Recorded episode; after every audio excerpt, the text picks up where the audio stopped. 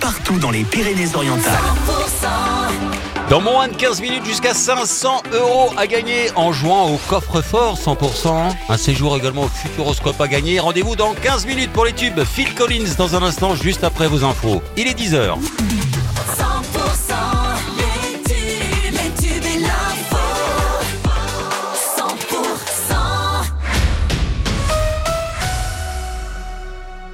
Ce qu'il faut retenir de l'actualité chez nous, c'est avec Margot Alix. Bonjour Margot. Bonjour Wilfried, bonjour à tous. Ça y est, c'est acté. Les urgences 24 heures sur 24 de la clinique du Val-Espire sont maintenues. L'établissement faisait l'objet de rumeurs depuis plusieurs semaines.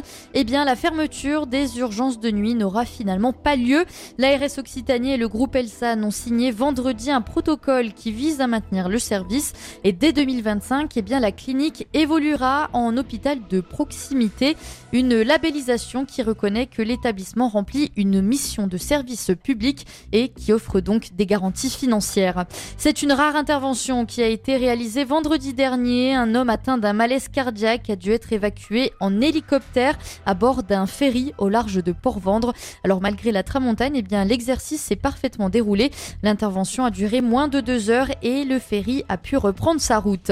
Les termes du Boulou rouvrent leurs portes aujourd'hui pour cette nouvelle année, la station thermale propose un tout nouveau programme complémentaire, surpoids et diabète, à adosser à une cure conventionnée de 18 jours ou une cure libre à partir de 15 jours. Top 14, l'USAP s'est incliné samedi soir à Toulon, 44 à 22. Les Catalans font donc le retour dans la zone rouge en étant 13e au classement. L'USAP hein, qui s'apprête à recevoir le stade toulousain ce samedi à 21h05. Et dans le reste de l'actualité, la vice-présidente américaine a appelé un cessez-le-feu immédiat dans la bande de Gaza. Faisons euh, pression sur Israël en demandant également au gouvernement du Premier ministre israélien à prendre des mesures pour accroître l'aide dans la bande de Gaza, menacée de famine selon, l'ONU. Eh bien, elle a aussi formulé la critique la plus virulente à ce jour à l'encontre d'Israël de la part d'un haut fonctionnaire américain, et ce depuis le début de la guerre. C'est la fin de ce flash, on se retrouve tout de suite pour la météo des Pyrénées.